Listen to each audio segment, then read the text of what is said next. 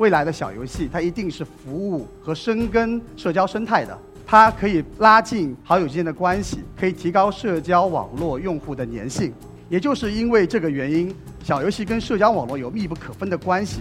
我们认为未来一定会出现很多以小游戏内容为核心场景的娱乐化社交方式。我觉得每一次创业都是一次新的征程。我经常在内部说，我说创业就像爬山啊，你好不容易爬到一个坡啊，你又想看这个这个上面的风景。所以在这个过程中，我们又犯了一些很多团队都会犯的一些错误。我创业十三年，从学生时代就开始创业，我一直要求自己每一天要保持对整个行业的所有一切信息的吸取，结合我自己的思考和理解，我才能够在接下去的任何的竞争中，让自己能够领先别人一步。大家好，我是一刻 Talk 的讲者王晨。我是一个连续创业者，十三年里我创建过四家公司，我经历过无法面对的失败，也参与过热火朝天的融资，也完成过心有不甘的并购退出。我参与了 PC 互联网时代的百波大战，也享受过移动直播行业带来的红利。现在我正趁着小游戏的春风，带着一群人去探索社交网络下的新玩法。今天我要分享的主题就是社交生态的游戏创业。那么，首先，我想带大家来看一组数据。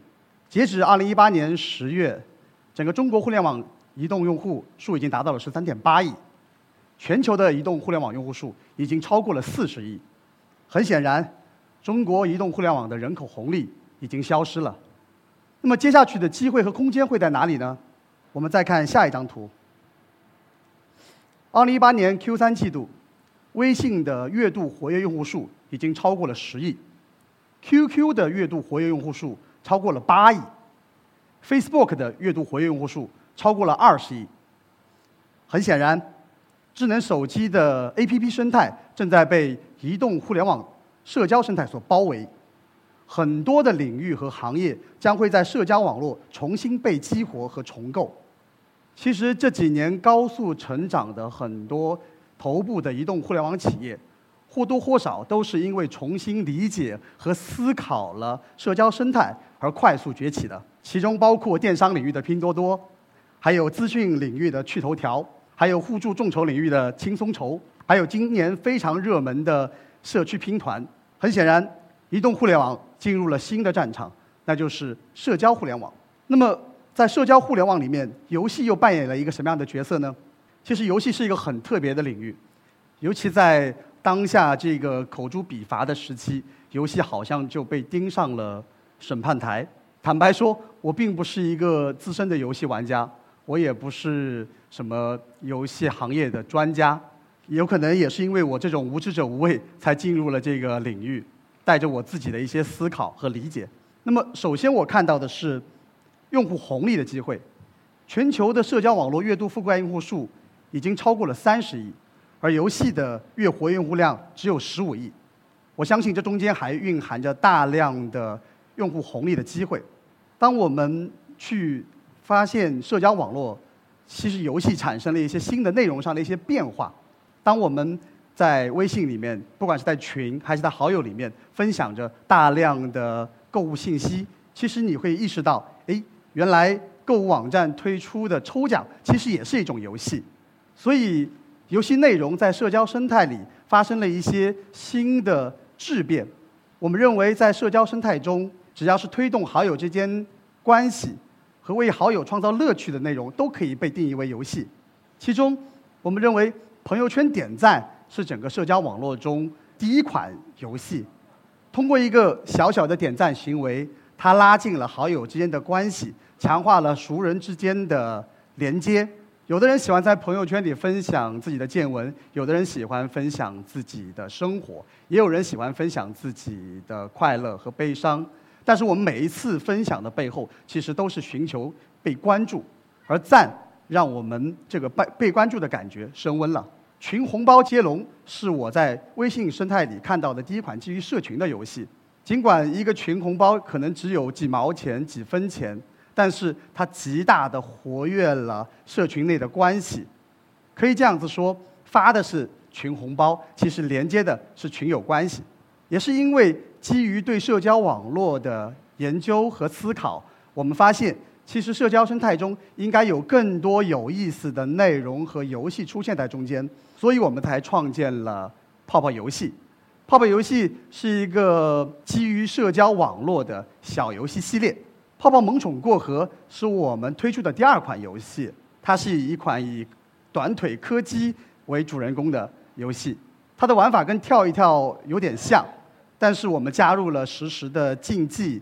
当你打开泡泡萌宠过河，你可以跟你自己的好友一起玩，你也可以跟陌生人一起玩，也可以跟你的群友来一场公平的对决。我们希望通过泡泡游戏可以拉近好友之间的关系，也可以完成陌生人之间的游戏化破冰。这一年来，我们一直在都在探索小游戏在这个行业的一些变化。其实行业里面很多人都并不把小游戏当成是游戏，为什么呢？因为它开发门槛太低了，啊，普通的技术开发人员可能两周到一个月就能做出一款还不错的游戏，然后它也没有很宏大的这个游戏世界观，也没有很复杂的任务道具体系。但是也是因为这一点，我们发现其实它具有很多更有意思的优势，那就是它上手非常的简单，玩法门槛也很低。也没什么压力，然后免费，碎片化的时间就可以跟朋友来上一两局。也因为这些原因，我们在探索的过程中发现，小游戏的未来会是什么样的呢？首先，我们认为未来的小游戏它一定是服务和深耕社交生态的，它可以拉近好友之间的关系，可以提高社交网络用户的粘性。也就是因为这个原因。小游戏跟社交网络有密不可分的关系。我们认为未来一定会出现很多以小游戏内容为核心场景的娱乐化社交方式。小游戏覆盖了大量的非游戏玩家和大量的下沉用户，所以我们也坚定地认为，未来的小游戏会成为整个游戏行业领域的重要的流量发行方式。这一年的基于社交生态的创业，让我们重新去思考跟理解了社交生态。在这里，我也简单谈一下对于整个社交生态的理解。其实，社交生态的流量结构跟 APP 时代的流量结构完全是不一样的。App 时代的时候，我们的流量来源主要来源于应用商店；而到了社交生态以后，所有的流量都来源于人，来源于朋友圈，来源于社群。所以我们要重新去理解社交生态。其次呢，在整个我们自己创业的过程中，也踩过一些坑。我们是一个 apps 的团队啊，将近做了五六年的 apps。然后，当我们去做小游戏的时候，我们就会非常的关注留存率，关注停留时长。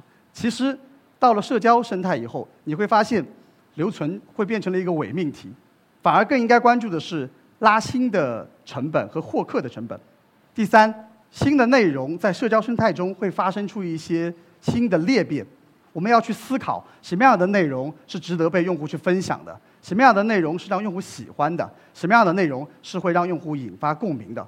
带着这三点思考，我们可以去重构很多原来的移动互联网的业务。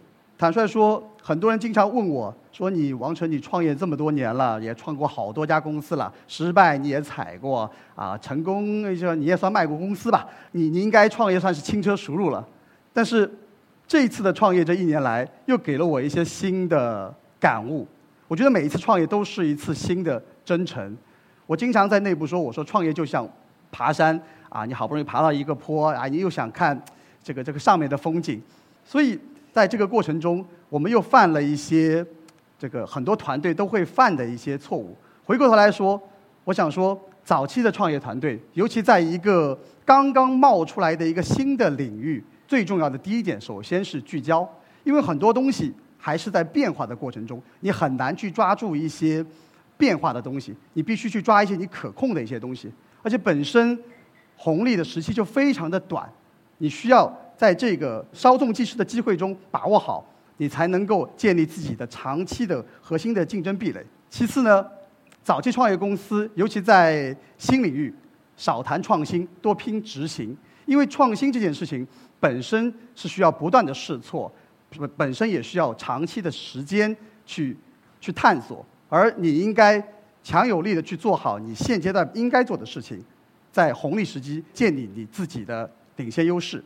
除去在业务上的感悟之外，在泡泡游戏这一年，我自己最大的还有一点感悟就是关于认同感、独立思考和快速学习。一切的管理都是建立在认同上的。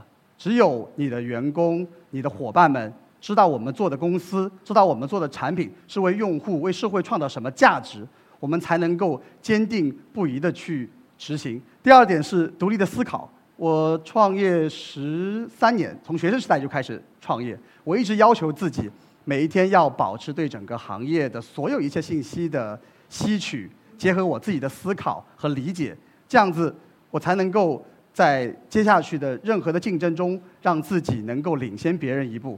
呃，我记得我们泡泡游戏发布的第一款游戏叫做《泡泡打地鼠》，啊，这是一款很通俗的。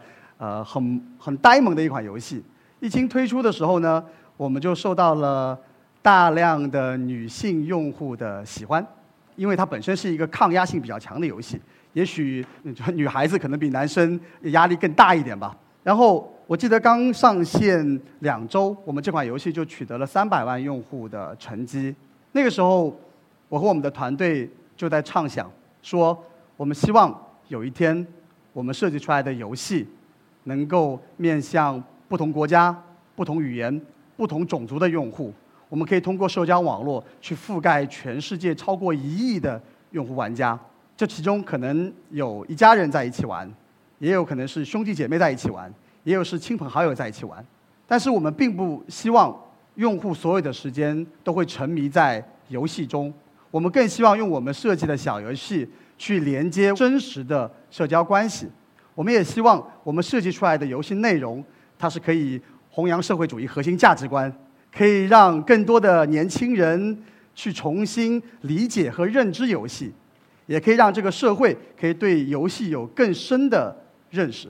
不管在什么样的生态，我们希望都可以保持一颗求同存异的心，让我们为用户设计出更好、更优质的内容，让生活爱上游戏，为用户传递快乐。谢谢。谢谢大家。